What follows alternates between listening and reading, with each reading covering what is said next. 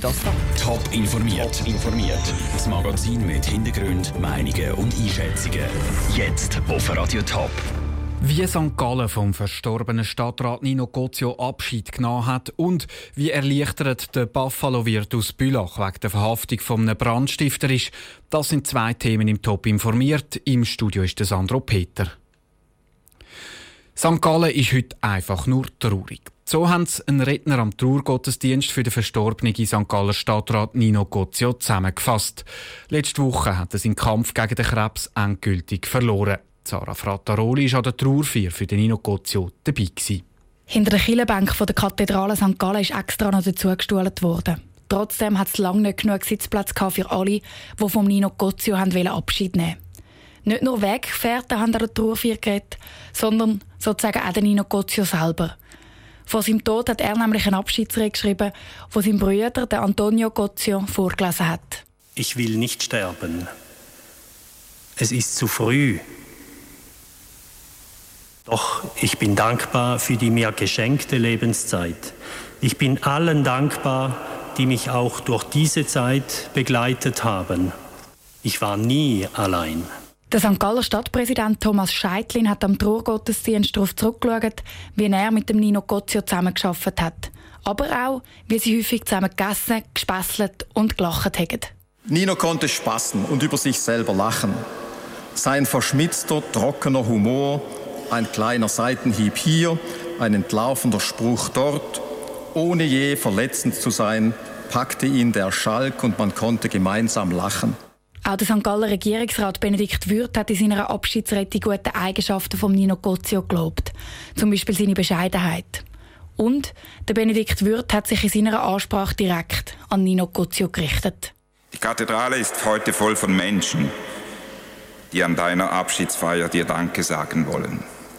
Für die gemeinsam verbrachten Stunden, für das, was du für Gesellschaft und Familie geleistet hast für die Unterstützung und Wertschätzung, die du den Menschen gegeben hast. Aber nicht nur die Familie, Politiker und ganz viele Trauernde aus der St. Galler Bevölkerung sind am Gottesdienst dabei gewesen. Auf der Killenbank sind auch ganzen Haufen Polizisten aufgefallen, die von ihrem Chef Abschied genommen haben. Der Nino Gozio ist nämlich Vorsteher vom Amt für Soziales und Sicherheit St. Gallen gewesen. und damit eben auch Chef der Polizei. Der Beitrag von Sarah Frattaroli. Der Nino Gozio war während zehn Jahren für die CVP im Stadtrat St. Gallen. Letzte Woche ist er mit 59 Jahren Krebs gestorben. Er hinterlässt eine Frau und einen Sohn. Der Brandstifter von Bülach ist gefasst. Der Mann, der Anfang Jahr die Pizzeria Buffalo angezündet hat, hat dank einem Überwachungsvideo gefasst werden. Wie es am Geschäftsführer von Buffalo nach dieser Nachricht geht und wie er die letzten acht Monate erlebt hat, im Beitrag von Andrea Blatter. Ein körniges Schwarz-Weiß-Video von einer dunklen Gasse im Winter.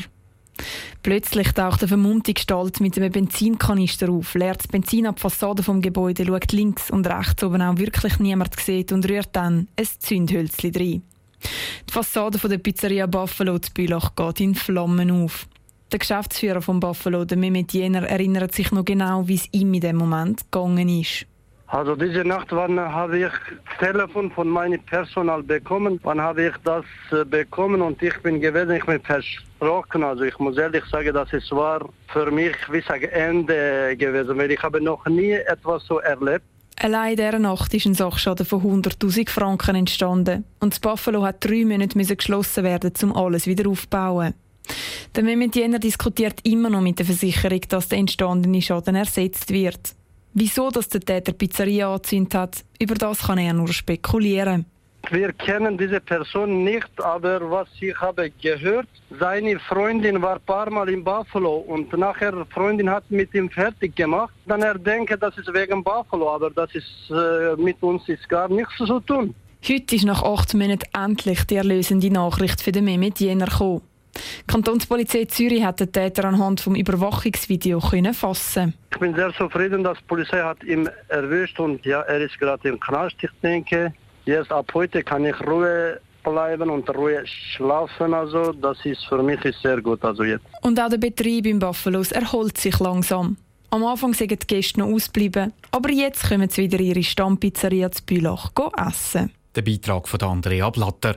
Der Täter ist ein 43-jähriger Italiener. Die Polizei schreibt in einer Mitteilung, er hätte zugegeben, dass er den Brand im Buffalo geleitet hat. Zu seinem Motiv ist aber offiziell noch nichts bekannt.